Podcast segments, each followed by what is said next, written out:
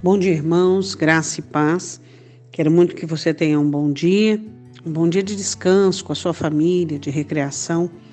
Passe um tempo com seus filhos, passe um tempo com seu cônjuge.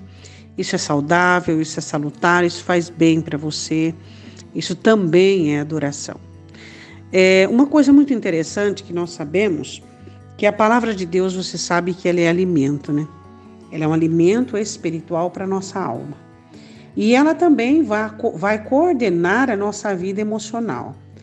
E nós sabemos que nós estamos no mundo e que é, precisamos entender que Satanás está desesperado para trazer confusão. E Satanás ele não se conforma por ser um perdedor.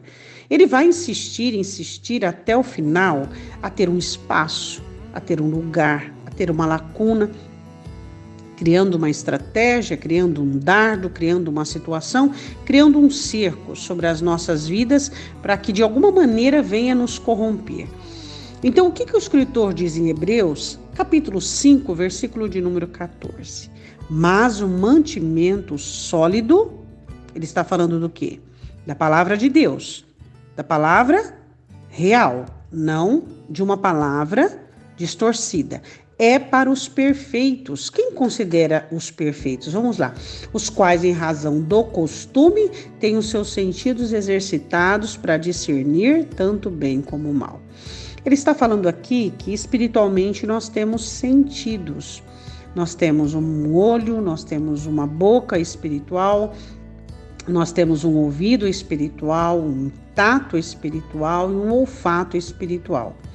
E conforme nós vamos recebendo a palavra genuína e não o alimento falsificado, né, como o próprio Pedro diz, é, nós vamos é, adquirindo o quê? Adquirindo uma, uma postura, uma construção nesses sentidos. Então nós vamos recebendo da parte de Deus, quando somos alimentados devidamente com a verdade, com a estrutura da palavra, nós vamos adquirindo o quê? Nós vamos adquirindo discernimento por meio desses sentidos. Então, o que, que ele relata? Ele relata a perfeição, ele diz: o alimento sólido é para os perfeitos que em razão do costume, quer dizer, em razão do hábito, da, da, do costume, da prática, eles têm os seus sentidos exercitados para discernir tanto bem quanto mal. Então, conforme você alimenta-se da palavra, você vai adquirindo nos seus sentidos espirituais exercitados a habilidade de discernimento. Então, significa que você vai ter menos propensão menos proporção de ser enganado, de ser engodado, de ser atraído, entende?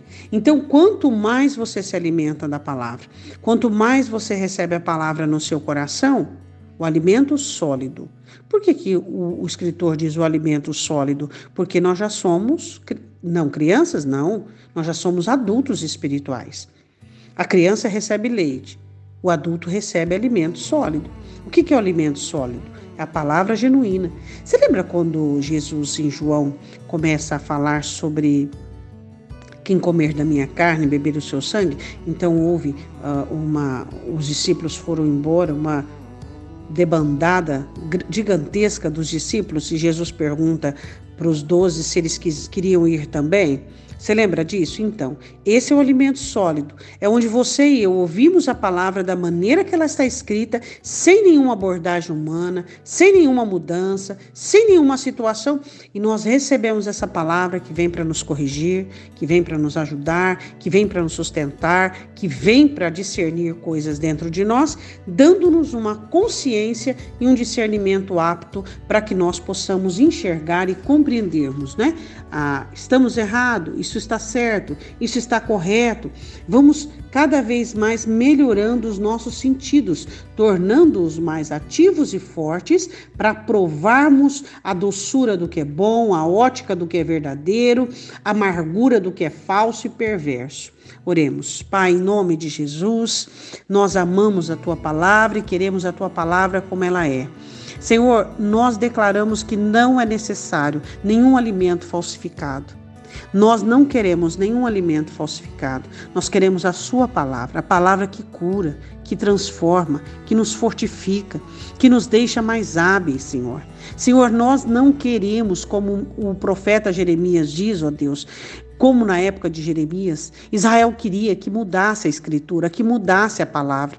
E Jeremias não sucumbiu. Os outros profetas sim, mas Jeremias não. Senhor, nós somos como Jeremias. Nós não vamos aceitar mudança na sua vontade, na sua escritura, nos seus desígnios. Nós queremos a tua palavra como ela é, do jeito que ela é. Somos nós que temos que nos adequar à tua palavra, não o contrário. Eu te peço, Senhor, que o teu povo que se chama pelo teu nome se humilhe e honre a tua palavra, para que os nossos sentidos estejam com discernimento, para que discernimos, Senhor, tanto bem quanto mal.